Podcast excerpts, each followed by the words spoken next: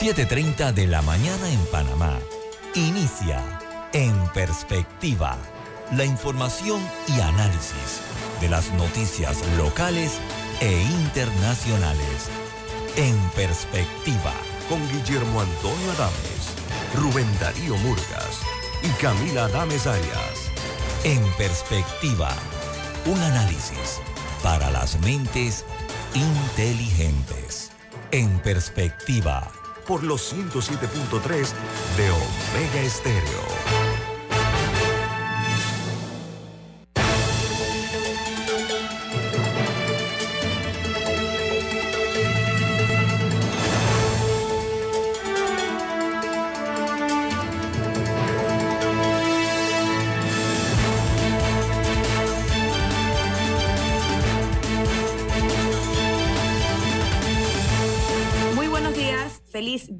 Y bienvenidos a su programa En Perspectiva. Hoy es 19 de mayo del año 2023 y los estamos acompañando esta mañana don Rodrigo Noriega, Eduardo Linjuen, don Rubén Darío Murgas y yo, Camila Adames. Les recordamos que Café Lavazza, un café italiano espectacular que puedes pedir en restaurantes, cafeterías, sitios de deporte o de entretenimiento, les da la bienvenida a En Perspectiva. Pide tu Lavazza y es hora de comenzar nuestro recorrido por las noticias que hacen primera plana en los distintos diarios alrededor del mundo. Y la primera internacional de hoy, de hecho, involucra a Panamá, porque eh, una menor de ocho años, nacida en Panamá, es panameña, que intentaba ingresar a Estados Unidos con sus padres hondureños y sus hermanos, falleció bajo custodia de la policía fronteriza de ese país, eh, lo que en inglés sería el Border Patrol según sus padres, la niña sufría de problemas cardíacos eh, desde que nació y de hecho había sido operada en Panamá hace unos años. Eh, lo llamativo es, uno, que se dio mientras ella estaba eh, bajo custodia de una agencia estadounidense y que es la segunda muerte reciente de este tipo, ya que la semana pasada también murió un joven hondureño de 17 años que viajaba solo. Así que son dos menores en dos semanas que han muerto bajo custodia, migrantes, que han muerto bajo custodia de agencias de los Estados Unidos. No sé si tienen algún comentario de esta noticia. El tema de las solicitudes, cuando ellos llegan a los Estados Unidos, entran en una condición que aunque se llamen albergues, mm, son centros de detención o campos de concentración. Es decir, por mucho como lo pongan, técnicamente o legalmente no están arrestados, pero ese albergue entra en unas condiciones de claustro, ellos no se pueden ir cuando les da la gana, ni se pueden mover cuando les da la gana, o sea que técnicamente están presos. Entonces, la responsabilidad que tiene quien los custodia, y en este caso una menor de edad, va a conllevar seguramente una cantidad de, circunstancias adicionales, vendrán demandas, etcétera, más eh, la misma, cómo puede afectar eso, la solicitud de asilo que estaba haciendo la propia familia de la muchacha. Camila, sumándome a lo que dice Eduardo, hay que reconocer una triste realidad.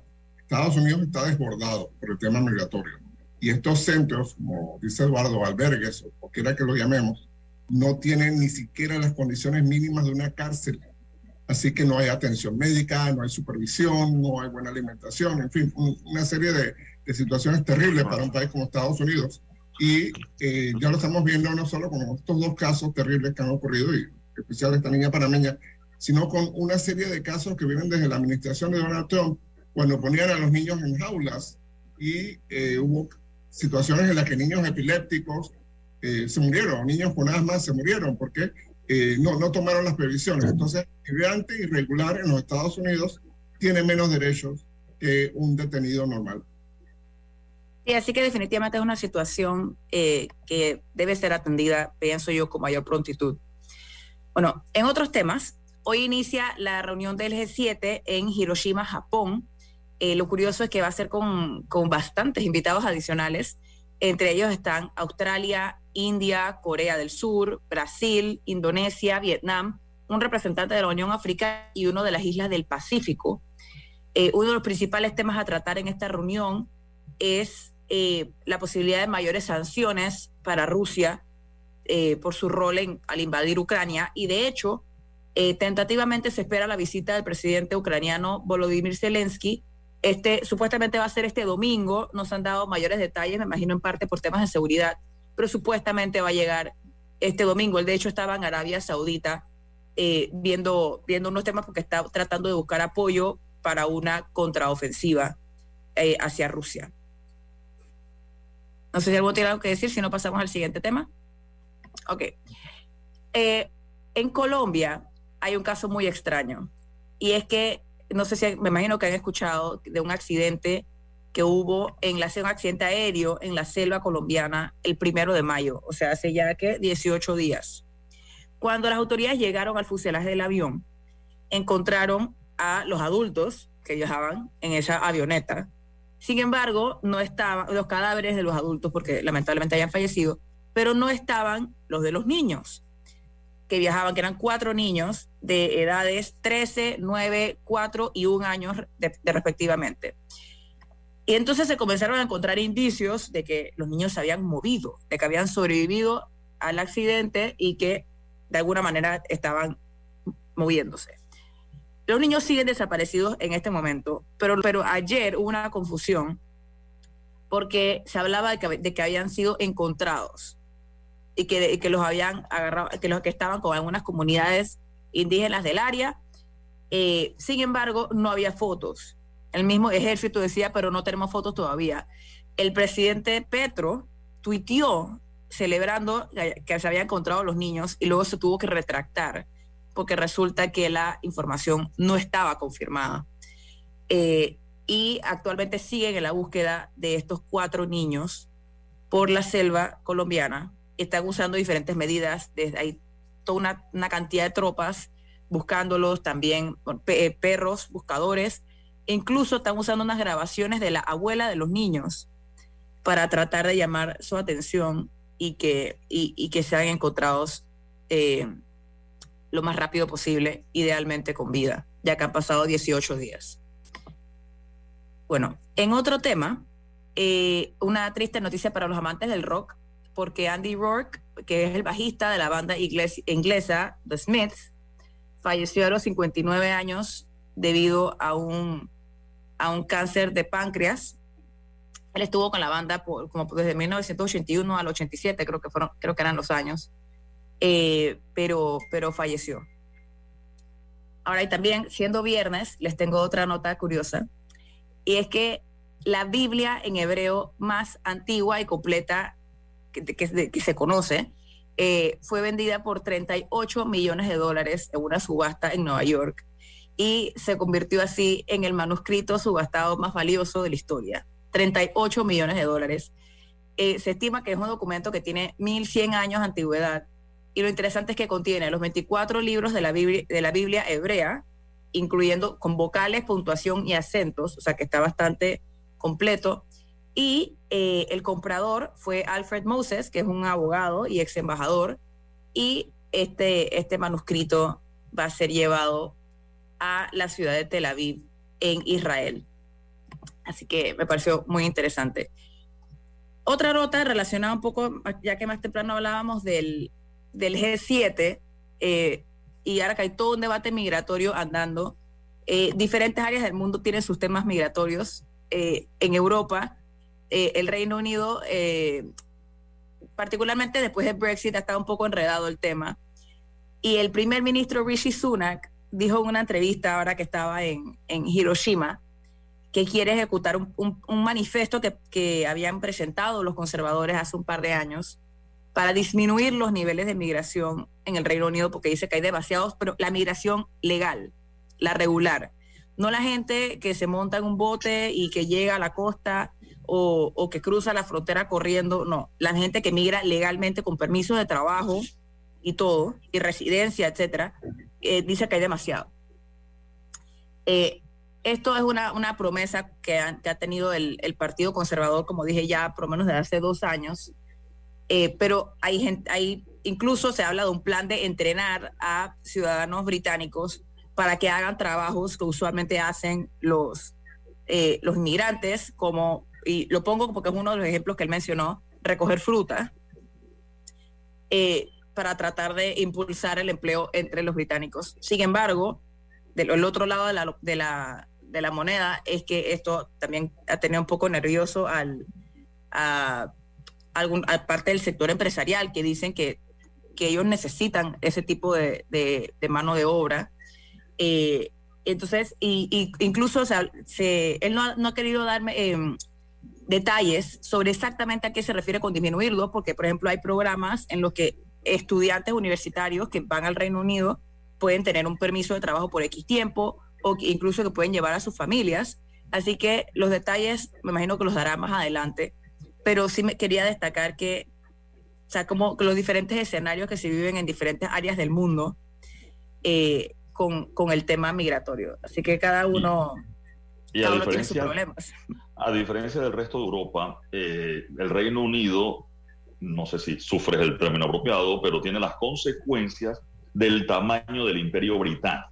¿A qué me refiero? Las, las condiciones de emigrar, por ejemplo, de alguien de la India, de Hong Kong antes de 1997, de varias islas del Caribe, para llegar al Reino Unido son distintas a las que tuviera que hacer, por ejemplo, un panameño que no es, eh, que no fuimos colonia eh, británica. Pero, y a diferencia del resto de Europa, que no tiene esas mismas facilidades, que en algún momento ellos, como fueron ciudadanos británicos, tienen otros requisitos a la hora de emigrar también al Reino Unido, ¿no? El caso de la India, caso de Hong Kong, eh, algunos países en África y las islas en Caribe.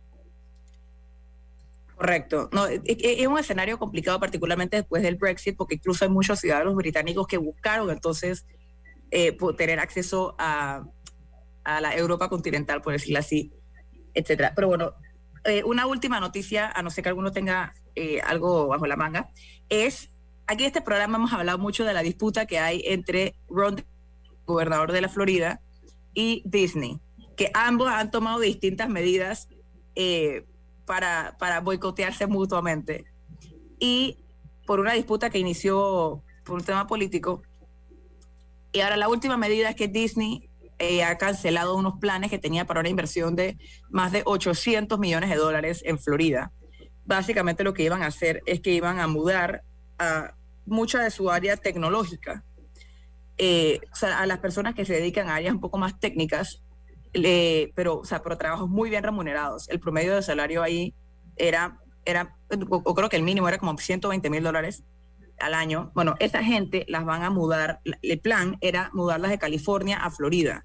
Iban a hacer todo este como campus de Disney en, eh, en Florida para albergar a todas estas personas y ese plan han decidido cancelarlo.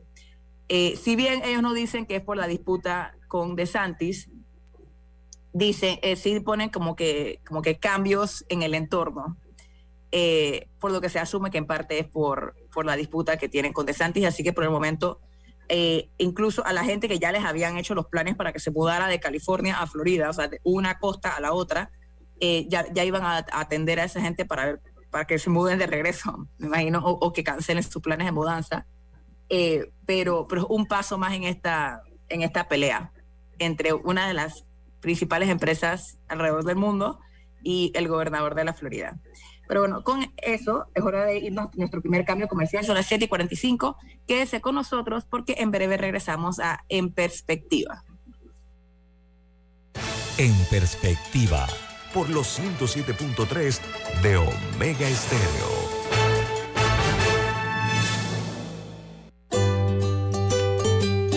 En la vida hay momentos en que todos vamos a necesitar de un apoyo adicional. Para cualquier situación, hay formas de hacer más cómodo y placentero nuestro diario vivir. Sea cual sea su necesidad, en Hogar y Salud los apoyamos haciéndole la vida más fácil, porque contamos con la experiencia necesaria para recomendarle lo que usted necesite. Recuerde, Hogar y Salud les hace la vida más fácil.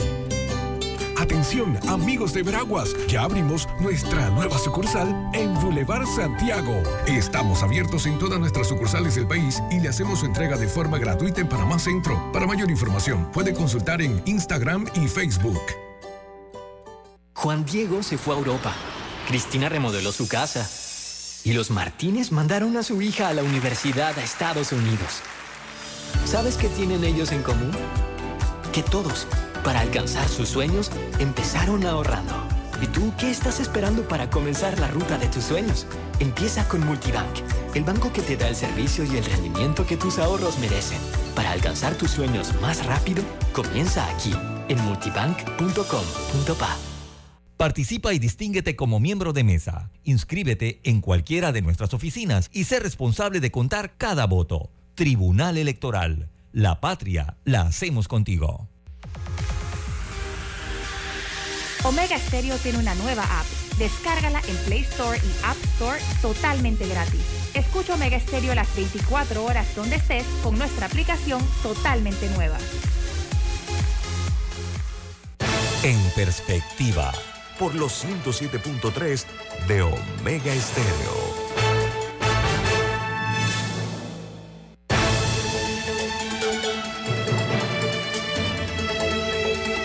Estamos de vuelta aquí en su programa En Perspectiva. La mañana de hoy nos acompaña de don Rodrigo Noriega, también está con nosotros Eduardo Linjuen y por supuesto don Rubén Murgas. Eh, una noticia que ha dado vueltas esta semana que empezó como rumores y fue, fue tomando forma a medida que se fueron confirmando ciertos detalles, fue la solicitud por parte del ministro de Asuntos del Canal, Aristides Rollo, a el eh, miembro de la Junta Directiva del canal, Jorge González, de su renuncia del puesto. Eh, en declaraciones a, el, a TVN, el ministro Rollo dijo que la solicitud no había venido por parte del presidente y que él hacía él a título personal eh, por, por líos judiciales que tenía eh, el señor González y para evitar que estos afectaran la, la imagen de la junta directiva del canal. Me parece importante recordar ahí un asterisco que Jorge González fue nombrado durante la administración Varela y él de hecho fue su secretario de metas eh, durante en ese momento. Y en un momento se habló de que él aspiraba a correr, creo que era, no sé si era la alcaldía o una diputación en Arraiján. Incluso su, a la alcaldía de Arraiján, incluso su, su, Twitter, no sé si todavía, pero solía ser arroba Jorge Arraiján. Sigue siendo. Eh, sí, así que nada más para poner un asterisco ahí del perfil y abro la mesa para comentarios.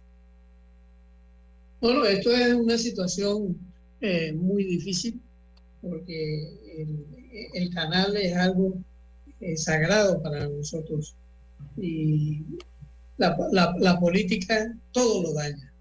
Entonces, cuando se nombran directivos del canal de Panamá, eh, en la directiva del, canal, no importa que hayan pertenecido a un un partido político, porque eso no es delito tampoco.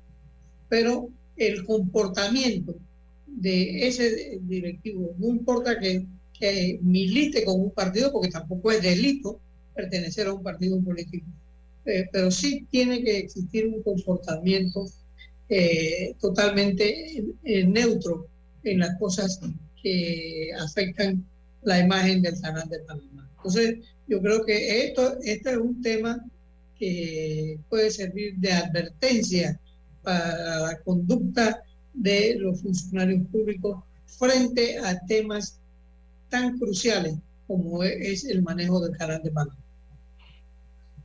Este es un tema muy delicado, conocido como maestro Rubén Darío Morgas, por varias razones. Primero, la historia personal del ministro Aristides Rollo, eh, quien fue un negociador del Tratado del Canal y tiene ese manto nacionalista y demás, pero también tiene el manto de su renuncia, eh, exasperado un momento del régimen militar, y por supuesto la historia reciente de la propia Junta Directiva del Canal. Recordemos que en la Junta Directiva del Canal, hasta hace muy poco, estuvo el señor Nicolás Porciones, quien va a ser parte del juicio New Business el próximo martes. O sea, un ex directivo del canal es uno de los acusados en el proceso New Business, eh, hubo un pequeño periodo de tiempo en que el, ministro Rollo y el señor Corción estaban en, eh, los dos en, un canal y no hubo esa misma presión. Entonces el señor González, tengo entendido, tiene unos casos eh, civiles y supuestamente hay un problema con una visa en Estados Unidos. Lamentablemente el club de los desvisados de la Embajada de Estados Unidos o el Departamento de Estado es muy largo, muy, muy grande Panamá. Incluye por lo menos dos expresidentes de la República, uno que está buscando la reelección, incluye al diputado Cristiano Adames, incluye al exdiputado Pedro Miguel González y la lista es larga.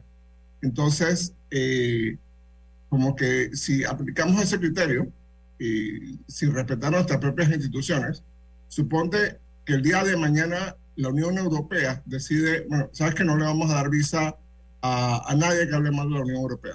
O suponte que Argentina diga que no vamos a hablar mal, eh, no le vamos a dar visa a nadie que no guste del equipo de Argentina que fue al Mundial. Eh, cualquier país puede tomar un criterio. Claro, estamos ridiculizando el criterio de Estados Unidos, pero lo preocupante es que uno, como dice Maestro Rubén Darío, no tenemos un respeto por lo que representó recuperar el canal de Panamá. Y esto ha sido desde el principio. La primera junta directiva tuvo al señor Moisés Mirachi, quien estaba involucrado en casos civiles también, y bueno, y hemos tenido sobresaltos en los últimos años, ha sido mucho más evidente. Entonces, hay una visión, Camila, Eduardo y Rubén Darío, de que la junta directiva del canal solo debe ser para empresarios. O hay otra visión de que los empresarios no tienen un rol en la junta directiva del canal.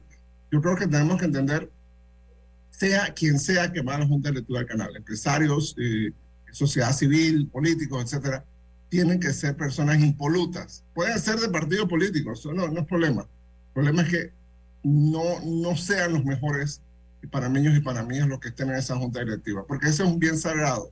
eso es prácticamente una religión para los panameños. Y como dice eh, Rubén Darío Murgas, el tema de que eh, pues haya nombramientos politiqueros o sabes que voy a nombrar a mis donantes de campaña, voy a, voy a nombrar a, mi, a la hija de, alguien notable en mi partido ahí, o voy a nombrar a, al esposo de, alguien, o sea, sí, este, eso, eso envenena, eso envenena una junta directiva que debe ser ejemplar en este país. Eduardo, ¿ibas a mencionar algo? Ah, creo que, creo que Eduardo está teniendo problemas de, de conexión. No, y el problema es que lo que lo que mal empieza, mal termina. Yo recuerdo cuando se, cuando se hizo el nombramiento a Jorge González que había cuestionamientos porque por, por su rol, o sea, que él tenía un, un, rol en el gobierno Varela, no era una persona y, yo creo que ahí está la diferencia. No, no es lo mismo ser miembro de un partido político no activo, por decirlo así, a una persona que ocupa roles de mando y, y que está, que él era casi que el secretario del presidente Varela.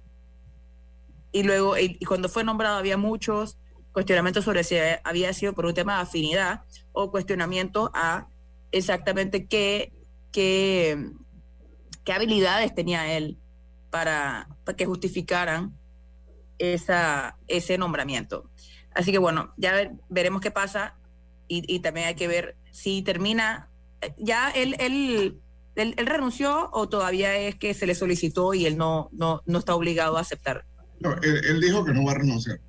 Él no está obligado, ese no es el mecanismo. El mecanismo que establece la ley es un mecanismo de un circo de tres aros. Eh, el presidente de la República, con autorización del Consejo de Gabinete, tiene que pedirle la renuncia a la Junta Directiva, tiene que estar involucrada y luego la Asamblea tiene que, emitir su opinión sobre este tema. O sea que prácticamente imposible en este momento. Ah, ok. O sea que no estamos viendo. no solo pedirla, ah. Sí, Camila, no solo pedirla, sino que tiene unos requisitos de por qué la pide, por la incapacidad física, mental o administrativa, no porque, porque me cae mal, o porque hubiese cometido delito y hubiese sentencia, etcétera. A mí me preocupan varios elementos. Primero, vamos a entrar en el elemento noticioso. Camila empezaba este conversatorio diciendo el rumor de principio de semana que se volvió noticia y se confirmó. Tanto Rollo como Jorge González dijeron que fue así, que hubo la conversación y que le pidieron la renuncia.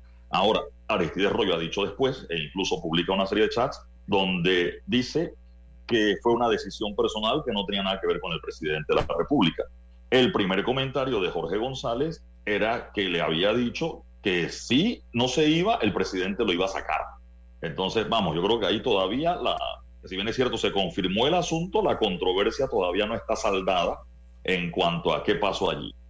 El otro asunto, y bien se ha explicado aquí, hubo pronunciamientos contra el señor Mirashi, contra el señor Corsione, contra la señora Lourdes, unos porque tienen casos civiles, otros porque tienen casos penales, otros por conflicto de intereses. Ella tenía una empresa que le hacía contratos a, uno de los puertos, que se opone a la construcción del otro puerto en, Corozal, y todo eso se mencionó. Entonces yo no sé, como ciudadano me preocupa un poco, pero pareciera que la barra para ser eh, eh, directivo del canal de Panamá, en vez de subirla, la bajaron. Y hay que decirlo que allí, también tengo que decirlo, a pesar de esos señalamientos y que son figuras cuestionadas y que quienes le pidieron la renuncia en ese momento fueron sectores de la sociedad civil, editoriales de periódicos, comentaristas de radio, no tengo registro de que alguien de la propia junta directiva y o el presidente de la República le haya pedido a alguno de ellos que renunciara. Es decir, sí hubo voces que pidieron su renuncia, pero eso no, no trascendió, digamos, a lo oficial. Vamos, también tengo que decir en favor de la junta directiva en la que ellos estaban, es que las decisiones que se tomaron en ese momento en la junta directiva del canal no parecen haber afectado el funcionamiento del canal de Panamá y no hubo mayor trascendencia en el escenario de la administración del canal de Panamá. Incluso se completó la ampliación y se han ido ganando todas las demandas que se han presentado o que les han presentado los arbitrajes, corrijo, se han ido ganando. Así que en ese sentido, bueno, pareciera que no es tan grave el problema, pero sí me preocupa la parte institucional. La junta directiva del canal, por ley y constitución, está diseñada para que tenga una rotación en la que ningún gobierno tenga la posibilidad de controlar la junta directiva a través de esos nombramientos. En el gobierno de Varela se dejaron de hacer unos nombramientos. Uno, por el tema de la asamblea que los boicoteó prácticamente, y dos, algo de la terquedad de Varela de que, bueno, si me boicoteas un hombre, debiste haber mandado el otro al día siguiente y el otro al día siguiente, como debió hacerse con la Corte Suprema de Justicia, que no se hizo. Resulta que la administración Cortizo ha nombrado a la mayoría de miembros de la Junta Directiva del canal y la salida de Jorge González, si se da, estamos hablando que también le correspondería a la administración Cortizo nombrarlo y es un puesto hasta el 2028, es decir, es uno de los directivos que más reciente entró a la administración del canal de Panamá. Entonces, eso, sumado a los seis que creo que tiene Cortizo en la Corte Suprema de Justicia, más el Procurador General de la Nación, o sea, estamos hablando de una acumulación de poder que el propio sistema o diseño constitucional prevé que no ocurra y acá por unas alteraciones se están dando. Esa es la parte que a mí más me preocupa en lo institucional que se supone se debe evitar en la Junta Directiva del canal. Yo voy a meter un nombre más, Eduardo, y es el, el cuestionado magistrado del Tribunal Electoral que se habla sobre si fue un trueque con con el PRD o no. Eh, o sea, en ese caso no fue el Ejecutivo, pero, pero sí también fue muy cuestionado. El balance en el Tribunal Electoral eh, son tres, ¿no? Estamos hablando de dos de tres. Sí, así que, así que bueno, son las ocho de la mañana, hora de irnos a nuestro cambio comercial. Quédese con nosotros porque en breve regresamos a su programa En Perspectiva. En Perspectiva, por los 107.3 de Omega Estéreo. You already know H&R Block does taxes, but you may not know you can get expert help in person or virtually, or that our tax pros average 10 years of experience. You can even request the same tax pro every year. And that's how we make tax season a reason to celebrate. Make an appointment today at our WhatsApp 6674 1037. Grupo Clásico, 30 años brindando las últimas tendencias de la moda, con Hugo Boss Clásico Womo, Suit Supply y Clásico Off, el grupo de tiendas de ropa masculina más elegante del país. Hugo Boss, marca número uno en el mundo de la moda masculina. Clásico Womo, una selección de la moda europea más exclusiva en un solo lugar. Suit Supply, la tienda que está rompiendo el estereotipo de la ropa masculina. Clásico Off, los mejores precios en tus marcas favoritas. Visítanos en los mejores centros comerciales del país Grupo Clásico, 30 años liderando la moda masculina en Panamá. 23 razones. Yo construyo con Industrias Correagua este 2023. Razón número 4. Me brindan asesoramiento profesional en la selección de sus productos metálicos. Llámanos al 231-0455 o visítanos. Industrias Correagua, el acero que hace fuerte a Panamá.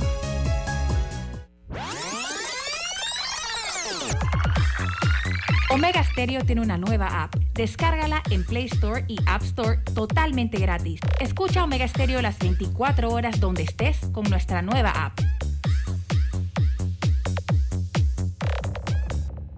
En perspectiva, por los 107.3 de Omega Stereo.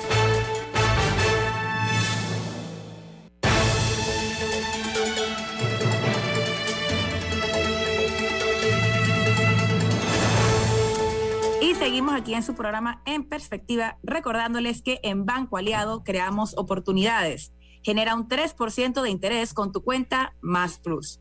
Banco Aliado, tu aliado en todo momento. Visítanos a nuestra página web bancoaliado.com y síguenos en nuestras redes sociales como arroba Banco Aliado. Banco Aliado, 30 años. ¿Tú qué quieres crear?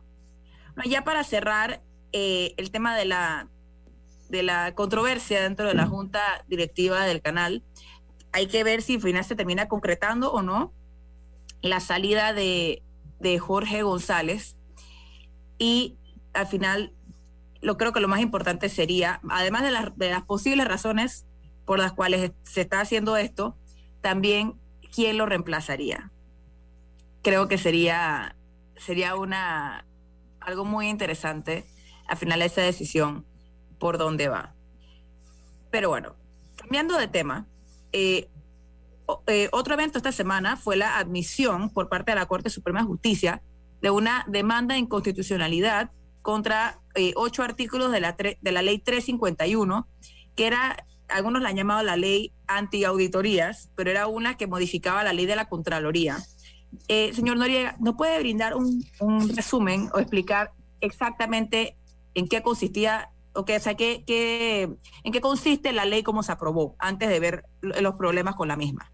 Gracias, Camila. La ley 351 simplemente desnaturaliza, desnaturaliza la función de la Contraloría General de la Tiene, entre otras bellezas, tiene la siguiente. Primero, los auditores de la Contraloría no son responsables por lo que firman. Mira tú, o sea, tú me haces una auditoría, pero si es una cosa chimba o corrupta, tú no eres responsable por lo que firmaste no es responsable por las autorizaciones. Tú autorizaste un contrato con Oderbech o un contrato con alguna empresa corrupta, ahí no hay ningún problema para, para el auditor. Exime a los funcionarios de la Contraloría de la categoría de agentes de manejo. Esto parece muy técnico, pero simplemente significa que el estándar, lo que mencionaba Eduardo, la barra, la barra la han puesto casi al nivel del piso. Eh, le da permanencia a los funcionarios que apenas tengan dos años en la Contraloría, es decir, los que han nombrado Gerardo Solís. Y entre otras cosas, permite que el Contralor abra y cierre las auditorías cuando le dé la gana, ni siquiera que haya razones técnicas.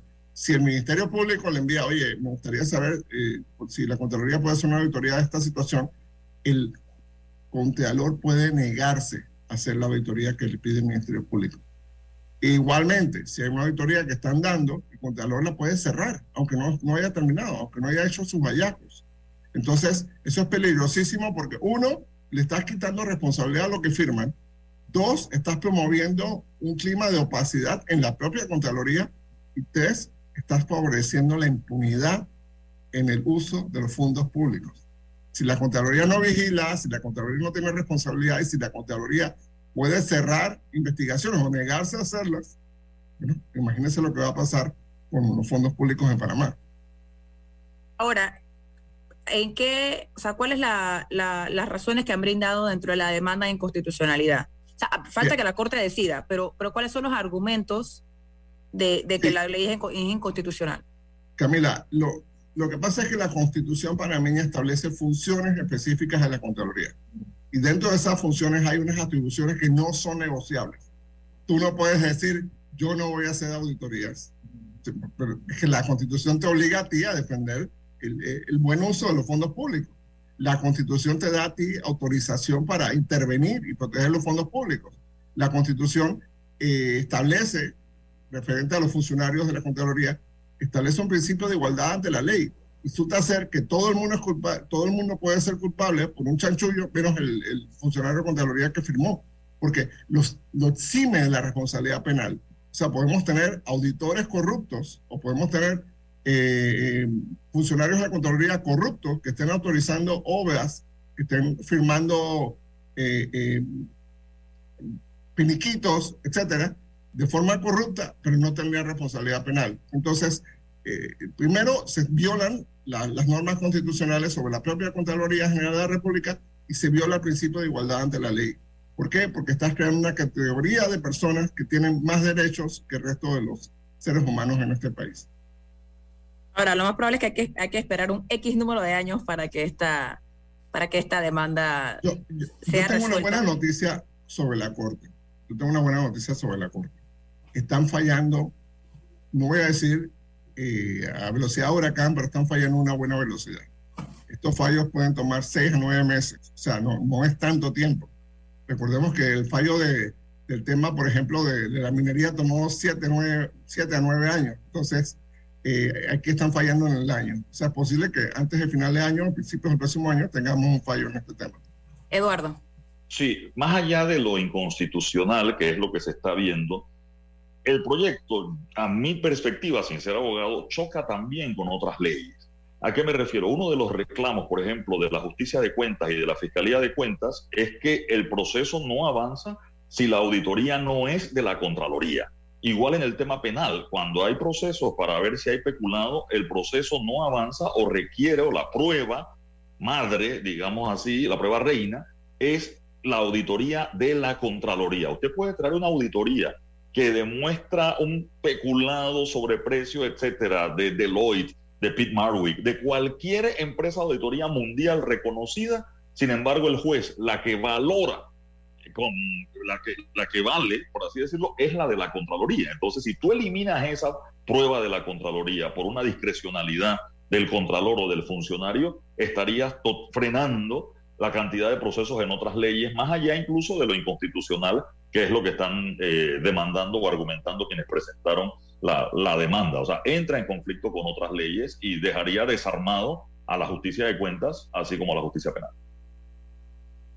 Sí, eh, pero me imagino que en este caso, con la ley ya aprobada en la Asamblea, sancionada por el Ejecutivo, la, la vía de la inconstitucionalidad era, era, la que, era la que había para tratar es el, último, de... es el último camino, Camila, es el último camino. Sí. O sea, si no, hay, no hay otro medio legal, otro recurso en Panamá que es, hay que tumbar esa ley y restablecer la ley original de la Contraloría. Es, eso lamentablemente es la, la única vía.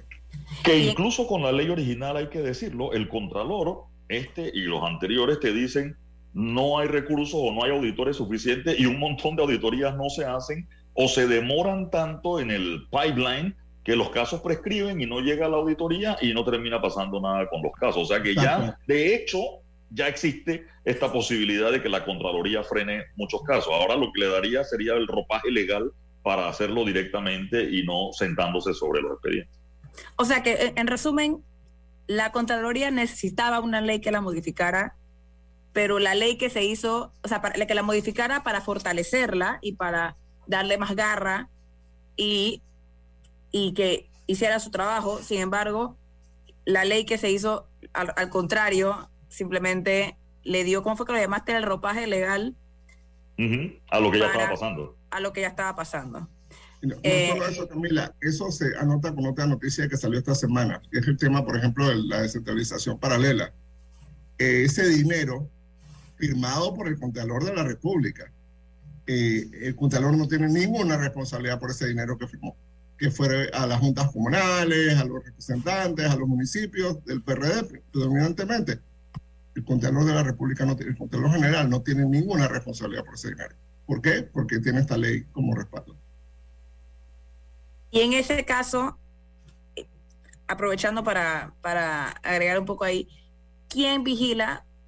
O sea, si, si a una comunidad se le dieron 5 millones de dólares, vamos a usar un monto para, para en términos panameños mínimo, 5 millones de dólares, y uno va y la calle está llena, o sea, la calle es de tierra, está llena de huecos, no hay gran cosa, ¿dónde, o sea, ¿dónde hay manera de poner un reclamo? Es que, oye, ¿dónde están los 5 millones de dólares? Bien. Bueno, lo que hay que entender. Perdón, hay, sí, que hable. Hay, hay, que entender el sistema.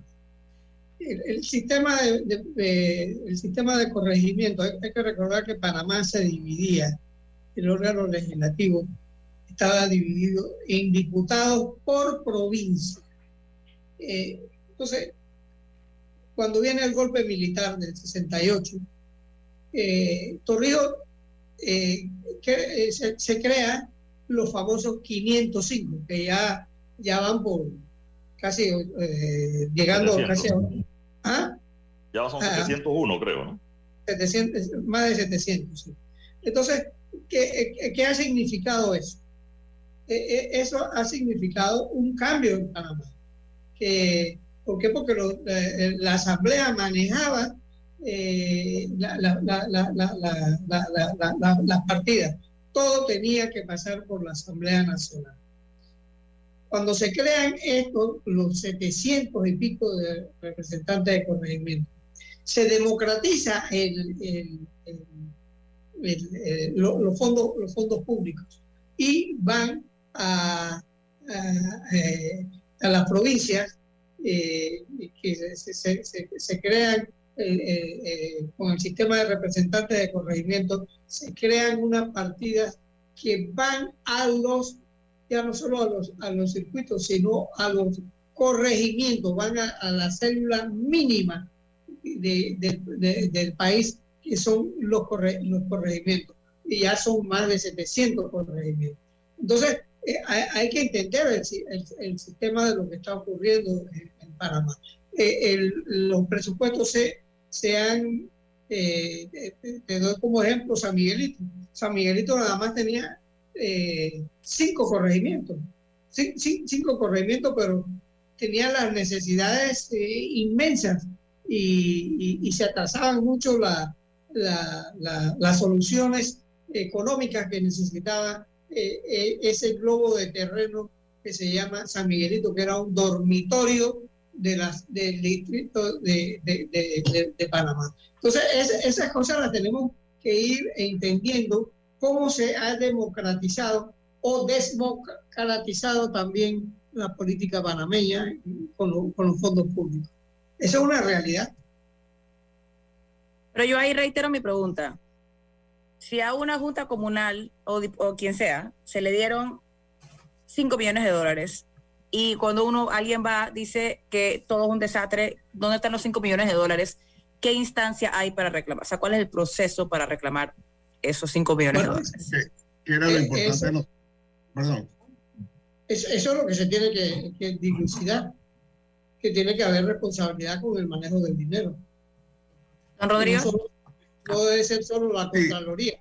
eso es, lo importante de este, de, este trauma que estamos viviendo.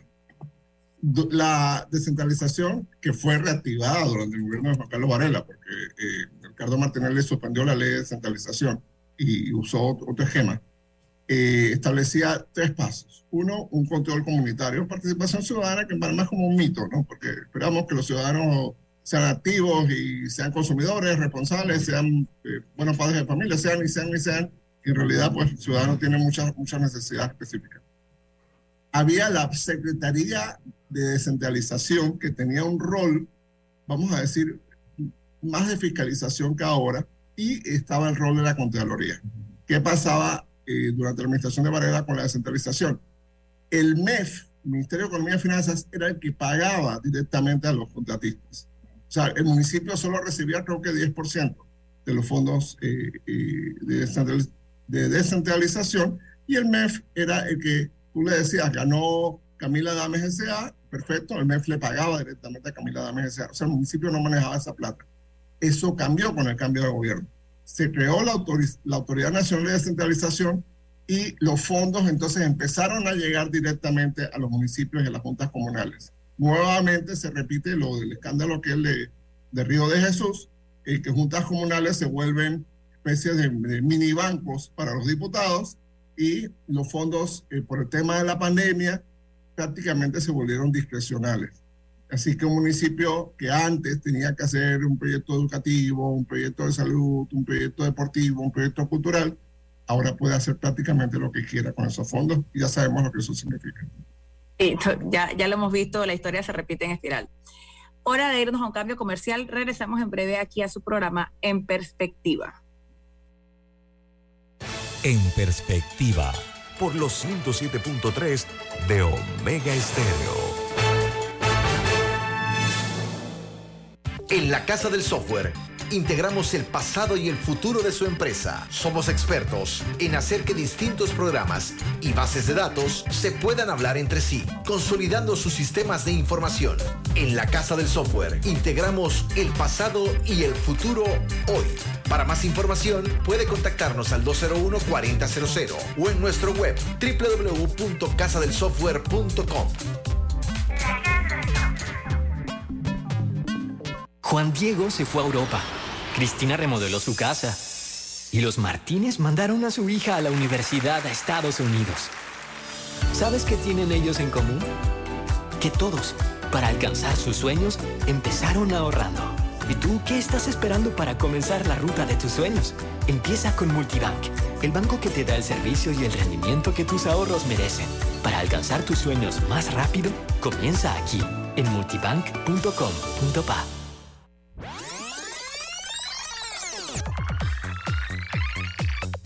Omega Stereo tiene una nueva app. Descárgala en Play Store y App Store totalmente gratis. Escucha Omega Stereo las 24 horas donde estés con nuestra aplicación 100% renovada. En perspectiva, Por los 107.3 de Omega Estéreo.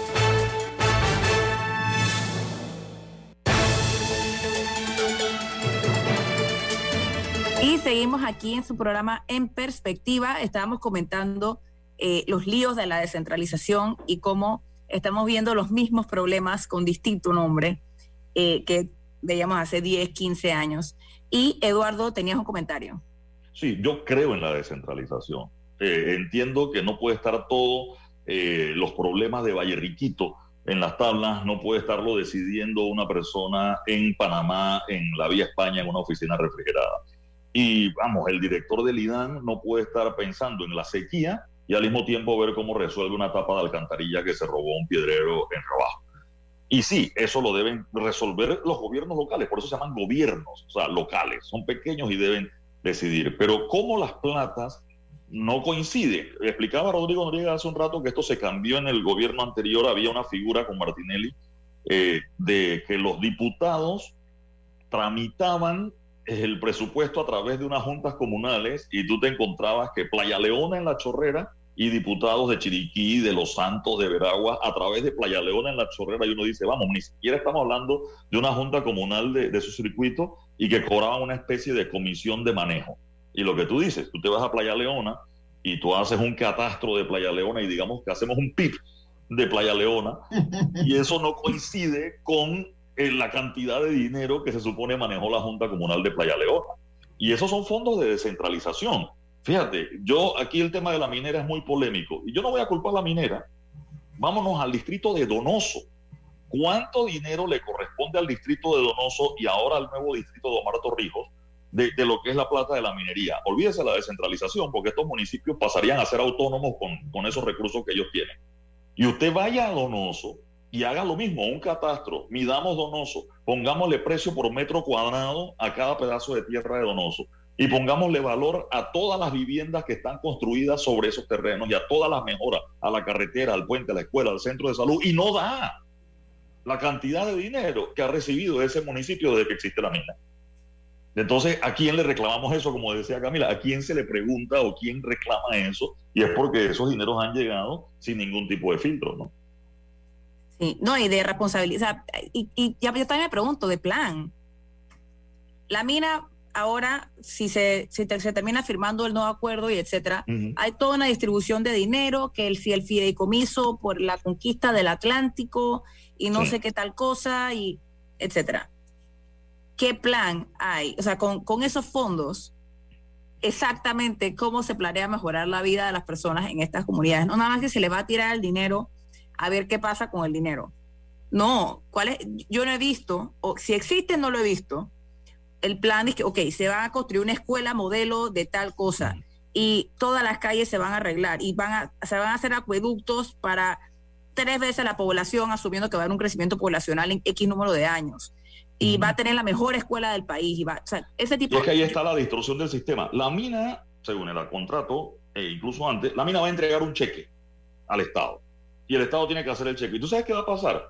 Que los vecinos, la liga deportiva, el comité de salud van a ir a la mina a pedirle que les haga la cancha, que les patrocine la liga, que les haga el centro de salud, etcétera. Y en vez de hacerlo o resolverlo el alcalde o el gobierno que está recibiendo el cheque que entrega la empresa que tiene el contrato, con todo lo que vaya a pasar con ese contrato. vamos, ¿qué está pasando con ese cheque que, que va a entregar la mina cada año? No, y, nada más. Pero Eduardo, yo estoy hablando de la capacidad de gastarse ese dinero. Lo reciben, pero, o sea, una persona, o sea, por ejemplo, una persona que tiene una empresa chica y que está acostumbrado a manejar, no sé, voy a poner un monto, eh, 10 mil dólares al año, por poner un monto. Y de la nada tiene que manejar un millón de dólares al año. No es lo mismo. O sea, hay una gran diferencia. Y mi pregunta es, ¿qué tipo de capacitación, plan, apoyo se le va a dar a estas comunidades para que puedan, para que uno puedan ejecutar. O sea, aún si llega una persona con las mejores intenciones, o sea, que sea una persona que sepa manejar la cantidad de dinero que va a tener encima, porque eso no, lo hace, eso no lo hace cualquiera. El desarrollo nos atropelló, Rodrigo, por ejemplo, de Cameron. Saludos a la gente del de Cameron. Antón, el distrito de Antón no tenía un ingeniero municipal y mira los hoteles, los edificios y las cosas que se construyeron allí cuando no, tenían para, para, hacer eso. A Raiján, cuando concesionó el contrato de la basura, eh, todo un tema porque en Panamá no había contratos para empresas de recolección de, de, basura. Y bueno, copiaron el de Colombia, la empresa que venía era colombiana y trajo más o menos los estándares para poder hacer eso. Pero eso, eso, de repente, alguien que administra 10 mil dólares lo pones a administrar un millón de un día para otro. Sí, don Rodrigo estás hablando de 75 millones al año. Eso es lo que supuestamente dice el contrato, la propuesta de contrato minero. O sea, 75 millones al año para dos distritos, el distrito de Donoso y el distrito de Omar Torrijos. Y va a ser administrado políticamente. Cuatro personas nombradas por la presidencia de la República, dos alcaldes y el diputado de la, de la zona. Esa es una administración política. Ahí le van a dar una bolsa de comida a la semana a cada votante. Se acabó. O sea, no, no van a hacer mayor cosa. Como dice Eduardo, van a ir a la minera para el uniforme, para la escuela, para el hospital, para, o sea, lamentablemente. Sí, o sea, esa es una de las grandes, esa es una de las grandes preguntas que yo tengo eh, con respecto a, eso. Y, porque verdaderamente las, estas, las comunidades se merecen los recursos. O sea, las personas se merecen que no por estar, porque viven en ese lugar en particular, tengan que tener centavos de, de presupuesto al año mi preocupación es que, uno, que el dinero se pueda ejecutar, o sea, que no se quede en el aire. Y dos, que se haga para cosas que verdaderamente sirvan y que beneficien. imagínate todo eso. O sea, por ejemplo, siempre, a, mí, me encanta siempre, siempre simplificar la cosa. Un ejemplo de una casa. O sea, una persona que tiene una casa y se gana la lotería. O sea, que, que en vez de comprarse primero la televisora de 90 pulgadas, y el Nintendo Switch y todas esas cosas que dije, bueno, vamos a arreglar el techo, vamos a, revisar los cimientos de las paredes, las tuberías. ¿Me explico? Sí. O cambiamos el zinc o hacemos el 15 años de la niña, ¿no? Sí. Sí, sí, y no es para, o sea, por eso yo, yo, yo sí me decía, yo no estoy tratando de infantilizar a estas, a estas comunidades, pero es una, yo creo que es una preocupación real. Imagínate eso con una Contraloría que puede decir, no, esa auditoría de ese corregimiento no la voy a hacer. Exacto, exacto. O que el auditor firme todos los cheques que le dé la gana y no pasa nada. Pero usted no se dio cuenta que estaban robando, usted no se dio cuenta que había sobreprecio. No, no, yo no tengo ninguna responsabilidad por eso. Sí, no, así que, y, y con y ese ejemplo, bueno, aquí lo estamos hablando específicamente en una, en una situación muy particular que es la de dos distritos. Eh, no, pero en la descentralización, eso puede pasar en esto asumiendo, es así, eso puede pasar en eso puede pasar en Santana. Exacto, estamos hablando de un contexto muy particular, con montos muy específicos que ya se conocen, pero eh, la misma podría ser la realidad de muchas otras áreas del país que se merecen mejor suerte, que verdaderamente, eh, o sea, sí, el, el, problema no es que reciban los fondos, y ese, ese es ese es como los ajustes mentales que se tienen que hacer aquí. El problema no es que se distribuyan los fondos y que las comunidades las reciban. Deberían ser 400 millones de dólares por lo que yo pienso de que para desarrollo local. 500 millones de dólares para desarrollo local, buenísimo. El problema es quién decide cómo se invierte, qué planes existen para que se inviertan y qué controles hay de que el dinero efectivamente se invierte de la manera correcta y de una manera que mejora la calidad de vida de las personas que ahí reciben. Y ahí es donde está el problema. Camila, yo creo que por cada panameño, panameña que hay en este país, no importa dónde esté, debería haber un mínimo de inversión pública. Puede ser, no sé, 200 dólares por persona, por per cápita. Tú tienes un municipio con 10 mil personas, ahí tiene que haber 2 millones de inversión pública. Tienes un municipio con 100 mil personas, tiene que haber 20 millones de inversión pública. Pero hay una figura que aquí a nosotros se nos olvidó la descentralización, que son los gobernadores, son los, los gobiernos provinciales. Y los gobiernos provinciales tienen una ventaja, a diferencia de los gobiernos municipales, que una gran mayoría están secuestrados por sus consejos municipales. Eh, si el consejo municipal no te firma el presupuesto, no te lo aprueba, eh, la, la alcaldía queda paralizada. Y muchos alcaldes lo que han optado con los fondos de descentralización es decir, ¿Cuántos, ¿Cuántos corregimientos hay aquí? 10. Bueno, a cada uno le toca 100 mil dólares. Listo, ya. Ya me, me, quité esa responsabilidad. Y en la práctica, ese municipio con ese millón de dólares hubiera podido arreglar el acueducto, mejorar la escuela, hacer veredas y, y termina dándole 100 mil dólares a cada representante que decide, no, no, esto lo voy a usar yo para mi gente, esto lo voy a usar yo para comprar una ambulancia, el otro compra, el otro hace una cancha, el otro hace una iglesia y así nos vamos. Entonces no hay desarrollo.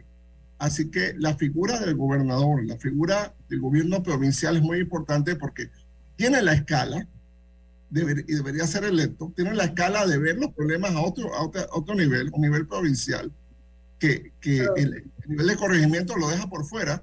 Y segundo, tendría la capacidad de contratar lo que dice Eduardo, ingenieros, arquitectos, economistas, planificadores, pagarles bien. Y en cada, en cada provincia en cada cabecera de provincia tener un grupo de técnicos que puedan planificar y por supuesto auditores que puedan a, a auditar lo, lo, que sucede allí. Pero estamos haciendo la descentralización a nivel de hormiga y no, no tenemos que esto es a nivel de panal. No, sí, no lo, aquí, aquí, los gobernadores básicamente lo que, donde más se les ve es en la lotería. Sí, sí, solo existen para eso. Sí, 30 segundos, y Muras, que no tenemos que despedir. El, el, nivel provincial no existen fondos a nivel, a, a nivel de provincial los distritos tienen fondos y el gobierno nacional tiene fondos. Pero eh, eh, eh, un gobernador no tiene fondos, no tiene fondos para, para, pero un alcalde sí los tiene. Entonces, esa es la realidad que nosotros te, tenemos y ojalá pudiéramos hacer un programa sobre, sobre los gobernadores invisibles. Que, no, quemando la bandera para la Debe haber fondos provinciales. Pero sí, bueno, eh, lamentablemente nos quedamos sin tiempo, es hora de despedirnos, pero quédense con nosotros porque viene Álvaro Alvarado con su programa Sin Rodeos y aquí les tenemos que recordar que Café Lavazza, un café italiano para eh, espectacular y un café para gente inteligente y con buen gusto que puedes pedir en restaurantes, cafeterías, sitios de deporte y de entretenimiento. Despide en perspectiva. Pide tu Lavazza. Muchísimas gracias a Rodrigo Noriega, Eduardo Limyuen por acompañarnos esta semana. Esta semana. Orden. Y que todos tengan un muy lindo fin de semana. Chao. Chao. Ha finalizado En Perspectiva. Un análisis para las mentes inteligentes. Por los 107.3 de Omega Estéreo.